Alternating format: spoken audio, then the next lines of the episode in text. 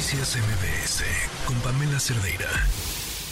Oigan, estamos hablando de, tecnología eh, y hay una carrera muy interesante eh, entre Estados Unidos y China que tiene que ver eh, también con conectividad, pero quizá ahí está la respuesta a lo que preguntaba hace unos momentos, en dónde vamos a estar en 10 años. Y esta conectividad tiene que ver con conectarnos o conectar nuestro cerebro allá, a la, a la red, a, a, las computadoras, a, todo eso.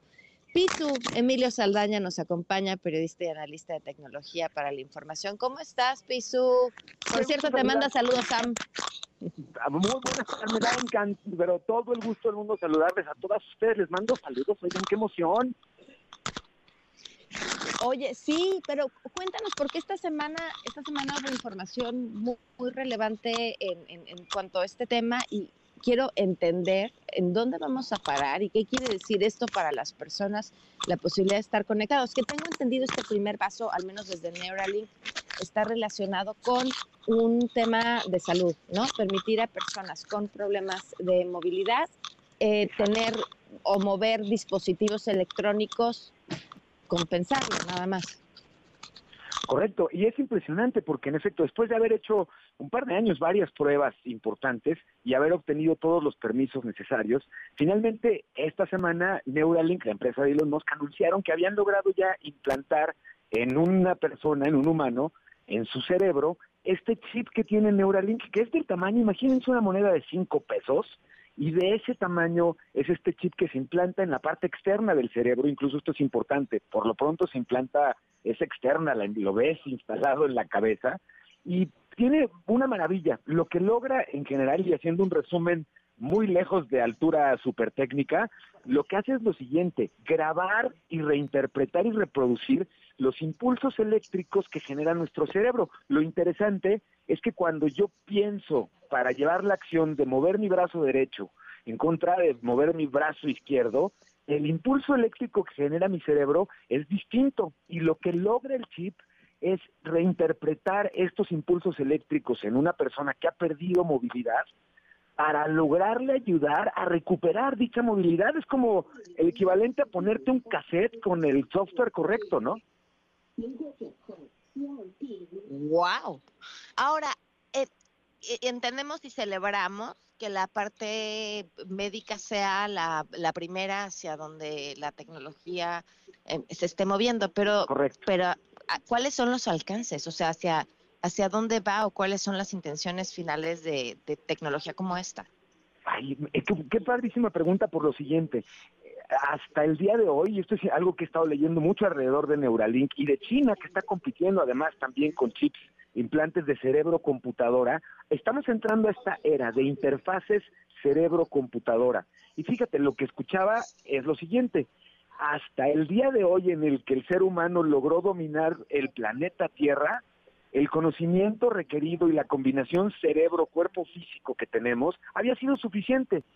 En el afán de expandir a la humanidad más allá de nuestro planeta y además haberla expandido dentro de lo digital ha implicado un crecimiento en términos mentales y cerebrales muy importante. Y de ahí que hoy el cerebro que tenemos para el nivel de conocimiento que requerimos ya no nos sea completamente suficiente y el integrar la tecnología en este sentido implicaría un upgrade, digamos, como muy necesario para el nivel de velocidad de procesamiento de información y conocimiento que tendríamos que completar en unos años como especie, ¿no? Entonces, la idea es potenciar el conocimiento humano a través del apoyo de los chips. Yo sí me formo encantado para el upgrade, ¿eh?